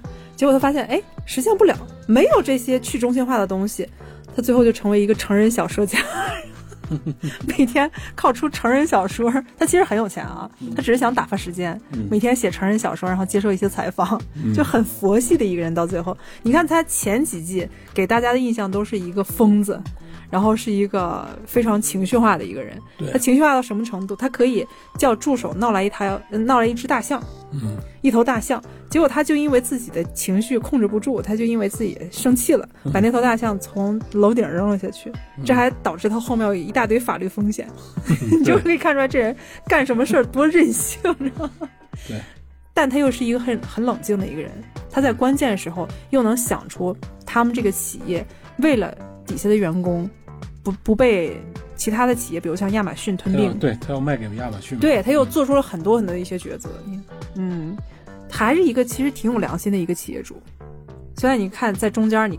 看不懂他的一些行为，我看不懂，我没觉得他有良心，我就是觉得他那个人 疯疯癫癫的，爱吹牛，每天神神叨叨的，也是撸的小手串，系的小红绳。他那个手串跟红绳是因为他身边有一个瑜伽大师，对，那是个骗子，对，那是正经骗子，对，那个骗子最后还成他的影子写手了。好像大企业家身边都得有那个人啊，是是，都得有一个那种的精神导师，叫啥的。其实那些精神导师，我们说说真的，全是骗子。但是大企业家不管你，他只是觉得你在我身边，你直接给我来一个心理安抚就可以了。让我也知道让我跟让我跟正常人显得不一样，这样 这样才显得我像天才。他都是这种。但是那个精神导师也一直在吃他。嗯。吃他到最后，他成为成人小说家，还挺成功的。嗯，其实是那个精神导师每天写的那些东西，然后他反倒吃了那个精神导师的东西。对，不浪费资源。盖文还是聪明的。哎，盖文太聪明了。盖文这个角色我也相当喜欢。嗯，他其实这个演员本人他是一个导演，嗯，非常有才华。你看他的表现出来那个眼睛亮亮的，耍鸡贼的那个样子，其实很有意思的。嗯，他能散发出很多让人大家喜欢的东西啊。这个剧当中后面其实还出现了很多很多的人物，但是我就总结了这几个。我觉得这几个人物已经非常说明它里面的一些忠实的一些观点了。就这些就够了，因为看过的人会根据你的。节目的话，联想到自己看过的感受；没看过的人呢，也不会因为你都交代的太清楚，失去了再想去看的动力。嗯，你看看这部剧的时候，我总结出来一些反思啊，就是在创造颠覆性的科技产品之后，谁能保证自己不去收集用户数据呢？对，对吧？这就是一个魔爪，真的。当你拥有一个宝剑的时候，AI 收集来了以后，我可以作为营销营营销方面的。重要的东西卖啊！嗯，你看我在之前我就说过，当你拔下来亚瑟王拿到的那个时钟剑的时候，你怎么能保证你的宝剑不挥向对方呢？嗯，是吧？你没法去保证，不把用户数据用作他用，谁都忍不住。这作为人性来说，大家其实都没法做到非常伟大的。对，真正的 New Internet 去中心化的民主的网络有可能存在吗？这个剧当中一直在探讨这个问题。对，而且五 G 真的能像宣传那样畅通吗？你看他们在第四季的时候就说说到五 G 这个问题了，他们在沙漠里对搞一个派对，那个派对 暴发户的那个全息投影好像对，但是他们的网络就出现了一个重大的问题，也就是说他们对五 G 这个东西还是产生了一些怀疑的啊。对，当人类造出来的可以自我复制和自我思考的 AI，人类觉得可以控制它的时候，AI 来掌控网络，这不是一件特别可怕的事儿吗？对，是吧？就人因为人掌握不了了，因为你个客户端都是几十亿级的客户端，就包括人物联网的，嗯，几十亿上百亿的客户端，呃，终端在在在使用网络。而且你简单的一些，比方说是靠，呃规则也好，是让它去匹配，它已经会出现人工没法来得及处理的问题。就是你比方说正则正则表达式规定了某些条件下会会做出某某些逻辑反应，你给它归调成条条框框了以后。但是每天在你没有涉及到的范围、没有你想到的范围的新问题，像潮水一样涌来，不是你现有多大的公司，你的人工你都处处理不了，哪怕成立一个国企单位，你都处理不过来，所以只能交给 AI 去自行裁裁决了。但是 AI 最终还会反噬你，它不会听你的，它最终会引发一个巨大的隐患。AI 在学怎么裁决这个事儿，也也也有它的道理了。它其实也是你的设计者初衷是要让网络怎么样，要让人类未来怎么样，它也是照着你这个最终目标去做的。你看之前霍金跟那个伊隆马斯克都说过 AI 统治人类这件事儿和 AI 的一个危机，他们对 AI 的一个焦虑。但是有的也有一些 AI 方面的一些研究者和科学家就说，其实你完全没有必要啊。嗯 AI 确实它代表的是绝对理性，它做出来那些绝对理性就是绝对冷酷，对吧？但是人跟 AI 为什么不一样？它为什么成不了人？对人其实是因为人不断的在犯错，人是在试错当中获得一些新的灵感的。就是说艺术这个东西嗯为什么值钱？为什么 AI 画的画儿什么的就不值钱？也挺好听啊，有些作曲 AI 作曲，就是人会犯错嘛。嗯，有的有的犯错是一个很珍贵的东西。有的有意思的东西就是在错误里。嗯，人类社会怎么进步，就是因为我们在不断的试错，确实是这样的啊。我们再看一下，其实硅谷人物当中，他其实有很多的一些原型，跟大家说一下啊。嗯，这有意思。就是 Richard，、我们刚才说的主角，他是一个硅谷神童，他的一个原型，嗯大家猜测也是编剧他给大家喂了一些料啊，嗯就是 Facebook CEO 扎克伯格。哦，嗯，他说的是，确实我是从扎克伯格身上去获取一些灵感的。但是扎，嗯你看有那么一个镜头特别像，就扎克伯格那个时候在听证会上那个照片儿，对。就跟 Richard 在听证会上那个照片儿是一样的。但我看扎克伯格的没有社交恐惧症，演讲也没有那么紧张。我看还来上海讲课，中文。但是后面你看 Richard 到最后他也蜕变出来，也没有那么紧张了，哦起初他们都是那么恐惧当中讲话。对对对，以前你记不记得大卫芬奇拍过一个电影，我还大拉你看过，叫《社交网络》，嗯，里面讲的就是扎克伯格一个创业史。扎伯格之前就是说话，对对对对对对，特别有语速特别快，然后非常的紧张，说话非常的凌乱，正常人都听不懂他在说什么。嗯嗯，到最后他因为有自己的一个大企业，一个非常庞大的一个巨兽之后，他慢慢慢慢蜕变出来，可能也其中也有呕吐、紧张、抽搐，但是他蜕变出来，磨练出来了，嗯到最后他就能应对很多很多东西了。再往后面就是 Gavin Belson。他有点隐喻的是 Google 的 CEO 拉里佩奇。哦。Google 其实有好几个 CEO，我们都知道，其中还有一个俄罗奇创始斯人人吧？是对，创始人、嗯。对，还有一个是甲骨文的创始人叫拉里埃尔森，他说更像甲骨文，但是拉里佩奇当中的一些特点也有 Gavin 嗯。Belson 啊，彼得格里高利骨子里有点像 Peter Deer，你看他的名字都非常的像，是一个美国的天使创始人，也是嗯。PayPal 的联合创始人。哦，啊，我们再看大金毛，大金毛这个角色，他在里面他不是一直说我要说做 Steven Jobs，、嗯结果他有点像 Facebook 的首席总裁西恩帕克。嗯西恩帕克这个角色在社交网络当中也出现了，是个花花公子。对之前有很多的一些创投项目也成功了，但是他在 Face Facebook 当中，他之前当了首席的总裁，最后被扎克伯格踢出去了。嗯，嗯，挺有意思。他又成为一个天使投资人，就 Angel 和 VC 方面的一些很厉害的投资人。嗯再往下就是 Monica Hoare，风投界的一颗冉冉升起的新星啊。他连接的是现实当中的一个，也是一个风投专家，嗯叫梅甘奎因。梅甘奎因这个角色为什么找莫妮卡去，就这这么漂亮的一个女演员去演？是因为现实当中的梅甘奎因更漂亮，是吗？哦，比莫妮卡还漂亮，那吃人，而且脑子特别厉害。说风投界一姐嘛，都是。哎呀，出人命了。对呀、你说这样的，嗯嗯而且我们也能从中看出来，就是他们并没有用利用自己的美色去做对什么东西。对对像莫妮卡那个时候，就因为做错了一些事儿嘛，然后骗走他们一些东西的时候，莫妮卡就穿了一个毛衣，然后我要向你们道歉，我要说一些事儿。然后他们说，莫妮卡，我们知道你们要说什么，我我们知道你要说什么，但是你不用把自己故意扮丑，因为你穿这件毛衣也很好看。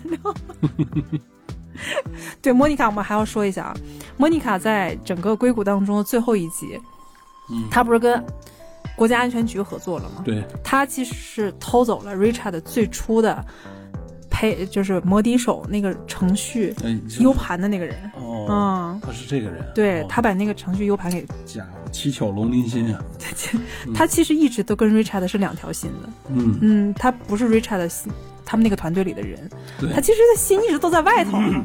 对莫妮卡有一个特点，就是当她紧张和撒谎的时候，她会抽抽烟对，对吧？你看最后的那个镜头，她他说哦，国家安全局嘛，他就开始抽烟了，嗯就已经隐喻出来那个 U 盘是他偷的，就国家安全局的档案里就是他们有那个 U 盘卖给军方了吧？对，嗯但是他们谁都不知道。嗯 Richard 还一直以为他的 U 盘是在自己办公室里，早被莫妮卡拿走了。嗯，再后面就是那个人 Laurie，Laurie 就是代替 Peter 的那个人。嗯 Peter 去世之后，Laurie 就接管他们投资公司啊。嗯 Laurie 也是个人狠话不多的一个人，他连接的现实当中的人物就是雅虎的掌舵人玛丽莎梅耶尔。哦，哦，好像是九十年代后两千年初时候那掌舵人吧？，对对对对对好像，说他办了不少糊涂事儿呢。嗯，但是他也很厉害。嗯谷歌不是整个硅谷当中所有的 CEO 都办过糊涂事儿。对，对硅谷那个地方就特别神奇，嗯就是那种浪大，完了水深的地方。你永远都不知道这个人第二天会干什么糊涂事儿，对吧？嗯后面还出现了一个杰克巴克，就是那个秃顶儿，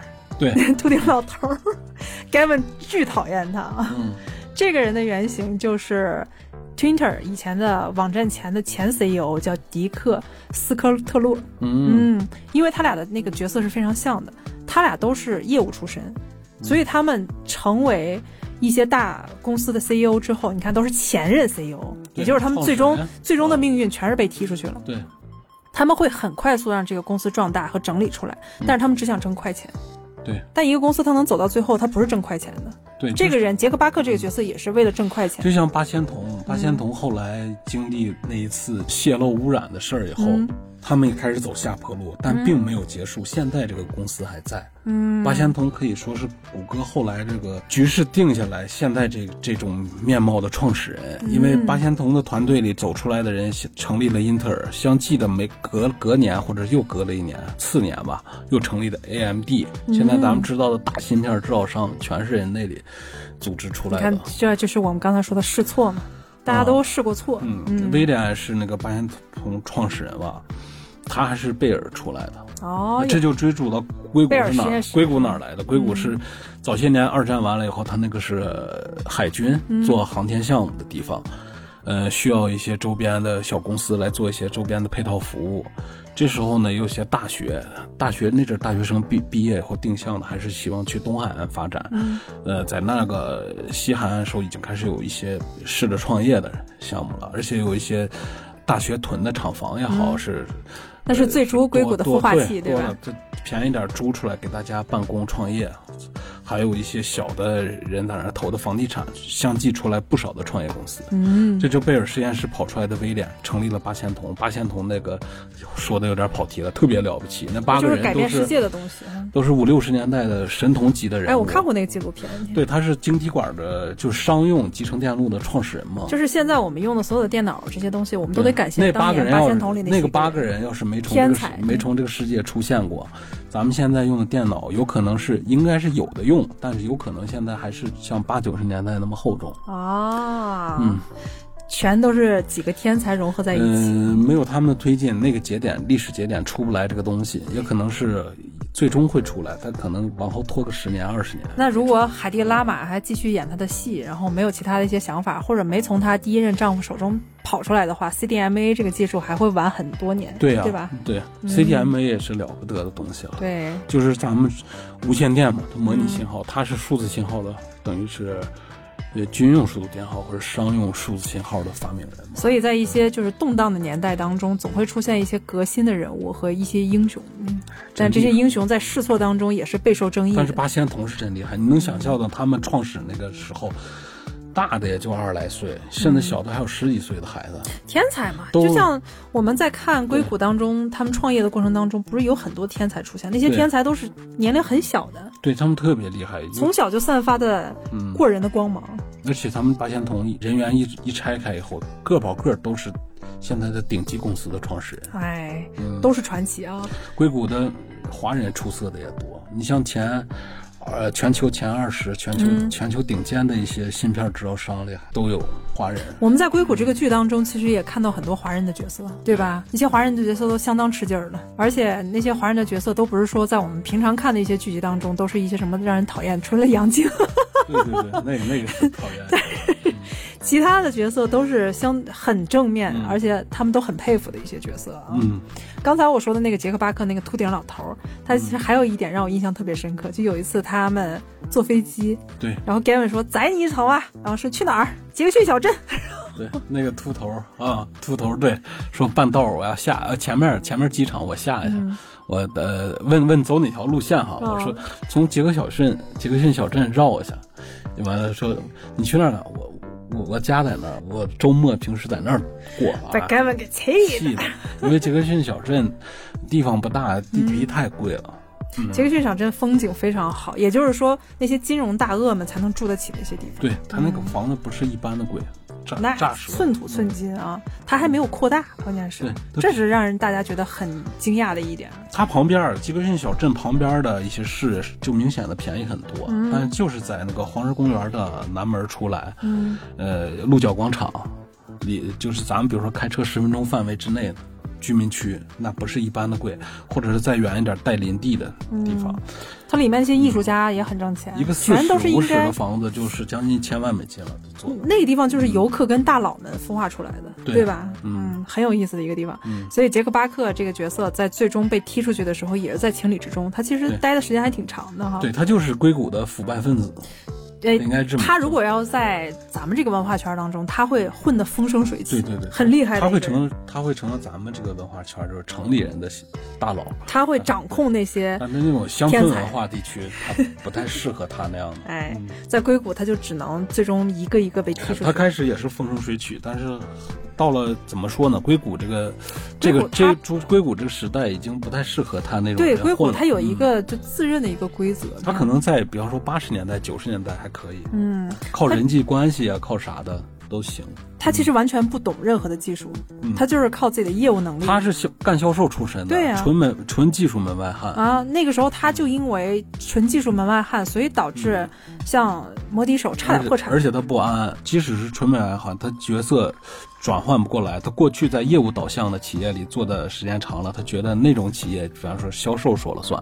但是在像摩的手他们这种的风投投把它引进来这个公司环境技，术说了算。对，是呃核心核心的生产力不在销售上，嗯是在技术上，所以他跟理查德起矛盾也是从这个出发点。嗯，而现在我们看到，其实很多公司还是没有看到最终技术是说了说了算的。在这个时代，其实还是你看，但是环境不一样，你嗯像乡村里面，就说咱们说城里面，你看，嗯，去年的吧，呃，股票市场咱们说是纯利润，上市公司纯利润，呃，排前二十的，咱们城里是有十六七家，全是银行金融类单位，完了有地产的一个，还有还有一个是搞什么保险公司，嗯，呃全是纯业务对的东西。乡村乡村的情况，你看前二十全是科技公司，只有一家是什么他们国家的银那个银行，完了其他全是像什么谷歌呀、微软呀这些东西。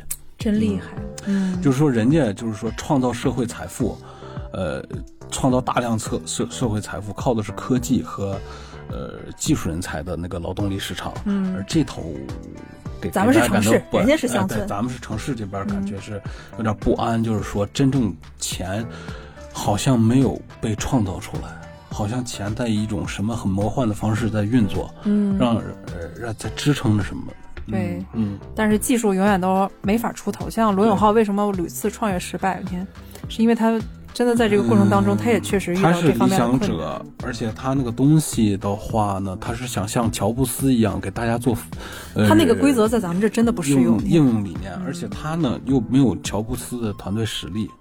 他确实没有能够拔尖儿的技术，这是咱们用过坚果，用过那个叫他那叫什么东西，就是叫坚果吧，锤子，锤子，对，锤子坚果，嗯。用过它的产品，因为我用过好几款，也是被它洗了脑了，买过好几次。东西确实是有好多硬伤的问题是它没法解决的，嗯，因为安卓被下了谷歌框架以后，它又它又重新的做了一套自己的，呃，不是 UI 了，它自己号称叫什么坚果 OS，那个那个 OS 做的不错发热量也大，很很卡，不好用。呃、但这是他没法控制的啊。他做就是说他不是身在硅谷，嗯，怎么说呢？乔布斯，乔布斯面临的问题要比他多得多了，人都都能抹掉。还是说啥呢？他的资本不到位，推动不起来那么大的事儿。二一个里面有很多咱们不可言说的东西，真的就是这样不能不。能说了。嗯，我们可以理解啊。他的理想破灭在城里是必然的。哎，就是你就看看城里的几家上市公司就知道了。看好他也不投他的人，必然必然的结看到的必然结局。是，嗯嗯，他只能现在带带货、卖卖东西，这是在城里人活的套路。唉，想搞那些东西是不可能的。是一种在中国的硅谷只有那个乡村人，悲惨的结。乡乡村乡乡村人，踏踏实实种地人能搞。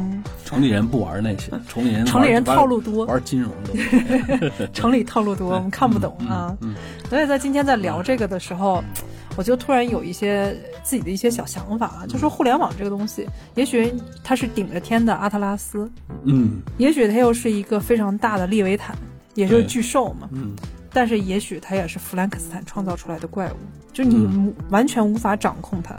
而且我们现在用的互联网的一些福利，我们以为互联网是他去挑战那些试图成为国王的人，对吧？挑战那些权威。但是我们现在发现，这个东西它慢慢慢慢慢变得畸形了它反而是一种愚民的手段，对对对，是是因为他的呃话语权，反向洗脑。它是媒呃媒体也好，什么的话语权也好，信息的流量，就是说正热度也好，嗯被垄断了。嗯，嗯，因为有的人会操作这些，对。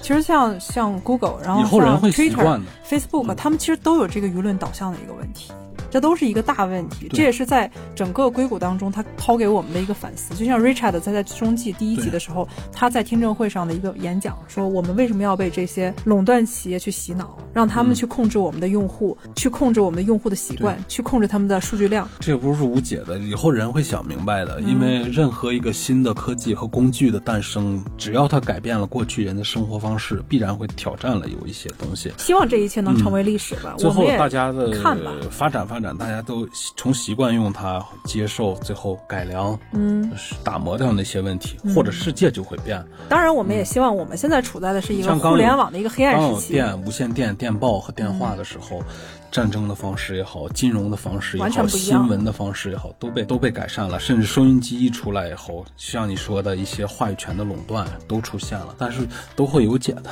嗯，都会有解的。人们从从认知它到驾驭它，最后到明白它，都需要一个过程。哎，嗯我们希望我们现在处在的是一个互联网的黑暗时代，也就是说，大家未来可能会解开这个谜题，对，但是我们不知道，也许后面是更黑暗。但是我们希望未来是一种光明的未来，也就是说，Richard 跟 Gavin 他们能希望看到的一个真正的 New Internet，这是我们的一个、呃希希望希冀的一个东西吧啊。